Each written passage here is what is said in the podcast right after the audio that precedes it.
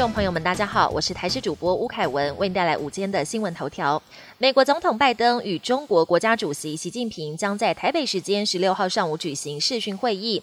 根据了解，美国与台湾也将在美东时间十六、十七号在华府举行资深官员对话，针对区域安全、两岸关系、军售等双方关切事项沟通讨论。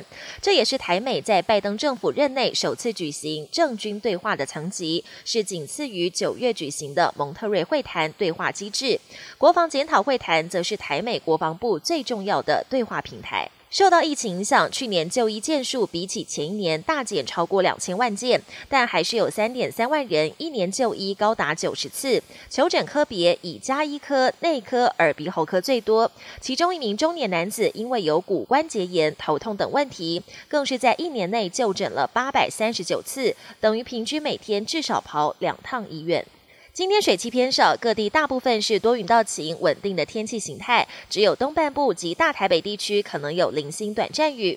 温度方面，东北季风稍稍减弱，白天气温回升，北部高温大约在二十三到二十六度，中南部高温大约在二十七到二十九度。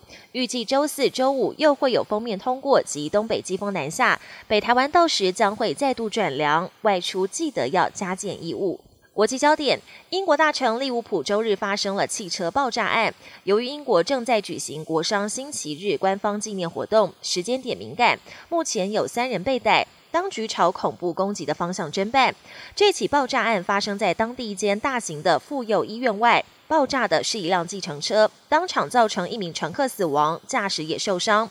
警方随后在附近的一间民宅进行攻坚，三名二十几岁青年遭到逮捕，并在爆炸现场派出拆弹小组。英国首相强森也对这起事件中遭到波及的民众表达关切。继美国核准辉瑞五到十一岁儿童新冠疫苗后，以色列也在周日跟进。总理班尼特呼吁以色列父母让家中的孩童接种，还以身作则，表示一定会让自己的小儿子施打新冠疫苗。儿童版辉瑞新冠疫苗预计几天后就会到货，最快下周就可以开始施打。英国女王伊丽莎白二世的健康亮红灯了吗？原本她要出席国殇纪念日纪念活动，却临时取消出席活动。白金汉宫表示，女王因为背部扭伤无法出席。